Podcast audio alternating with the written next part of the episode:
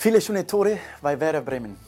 Mein Lieblingstor jedenfalls ist dieses. Die logische Schlussfolgerung wäre, dass das hier dann auch Claudio Pizarros Lieblingspodcast werden könnte.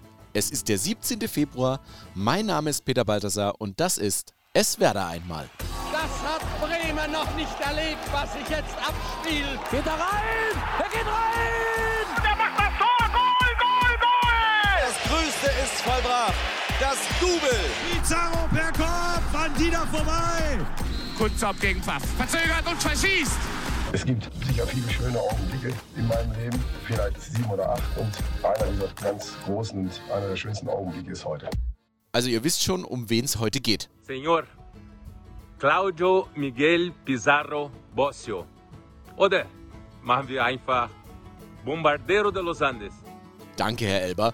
Es geht heute also um La Legenda höchstpersönlich. Claudio Pizarro. Das grenzt die möglichen Jahre zwar ein bisschen ein, aber halt auch nicht so richtig. Denn klar ist auch, Ich bin immer für eine Überraschung gut. stimmt. Es gäbe wirklich viele Momente, vor allem viele Tore, auf die man in so einer Folge es Werder einmal zurückschauen könnte. Aber glaubt es oder nicht, nur eins, genau eins, war am 17. Februar. Und was für eins. Weiter Ball auf Pizarro. 17. Minute 1 zu 0. Sein achtes Saisontor und das vierte, das er bereits in diesem Jahr erzielt. Stimmungsraketen wie Silvesterkanonen hier im Breser Weserstadion und er hat sie gezündet. Aus dem Mittelkreis. Herrlich langer Ball, kein Abseits auf Pizarro. Reck kommt raus. Ich vermute, dass die Schalker hier auf Abseits spielten. Ja, und da haben sie sich gründlich verrechnet, aber was soll ich über die Unzulänglichkeiten reden? Genießen wir diese herrliche Technik von Claudio Pizarro. Fantastisch. 1 zu 0 nach 17 Minuten. Ein Traumtor.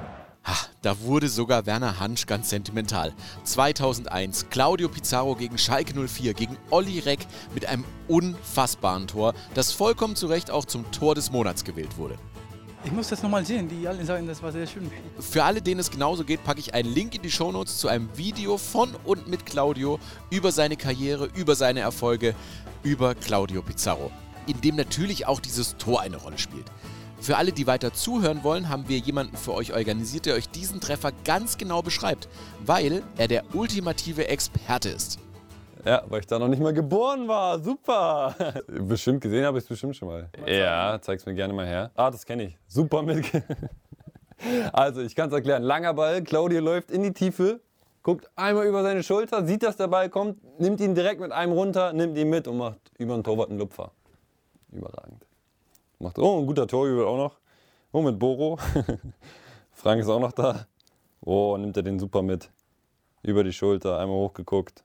Hopp, mit der Innenseite rübergelegt. Macht er gut. Vielen Dank, Nick Woltemade. Jetzt dürfte sich das jeder vorstellen können. Egal, ob er da schon geboren war oder nicht. Und um auf Nick Woltemade zurückzukommen, immerhin hatte der das Glück, noch mit Claudio zusammenspielen zu können. Das war richtig cool. Also ich kannte ihn ja nur, nur als Fan. Äh, ich war ja auch immer im Stadion und habe seinen Namen da rumgeschrien. Ähm, deswegen war, war eine echt schöne Erfahrung. Ich glaube, wir haben es auch beide sehr gut verstanden. Ähm, haben oft im Training zusammengespielt und äh, auch in den Testspielen oft zusammengespielt vorne im Sturm. Äh, ja, konnte man auf jeden Fall einiges von ihm nennen. Selbst wenn er schon ein etwas älterer Spieler äh, in den Jahren war, wo ich oben war, immer noch hat man seine Qualität auf jeden Fall gesehen, was er für ein, für ein Ausnahmespieler ist. Josh Sargent hat über Claudio Pizarro ja mal gesagt, aging like a fine wine. Also je älter, desto besser quasi. Das war vielleicht auch das Problem und deswegen war er fürs Tor des Jahres 2001 einfach nicht alt genug.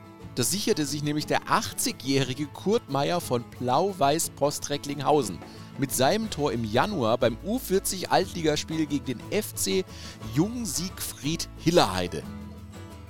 Ja.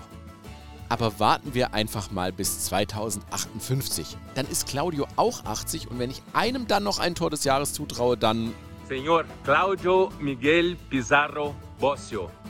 Oder machen wir einfach Bombardero de los Andes. So, es Werder einmal wird auch nicht jünger, deswegen war's das für heute erstmal. Danke fürs Einschalten und bis zum nächsten Mal.